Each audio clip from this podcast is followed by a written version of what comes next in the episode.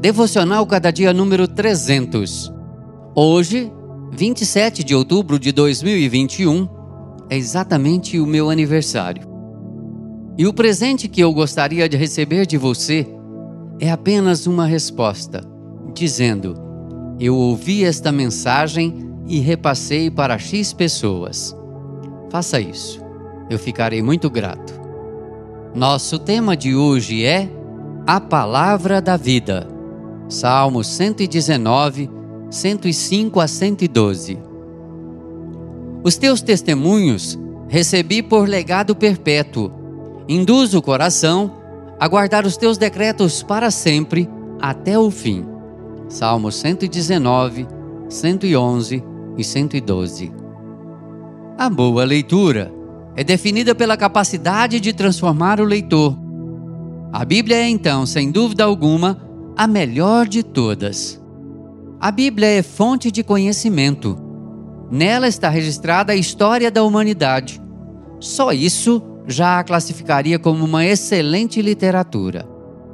Ela é, no entanto, muito mais do que fonte de informação. Ela é fonte de vida. Os ensinamentos de Deus estão registrados. E hoje temos o privilégio sem medida de ter ao alcance das mãos um exemplar da palavra do Criador.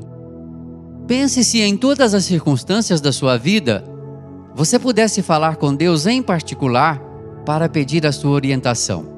Ora, alegre-se. Você pode. Deus fala conosco através da sua palavra. Se você tem uma Bíblia, Leia com fome, com sede, com desejo ardente de aprender de Deus.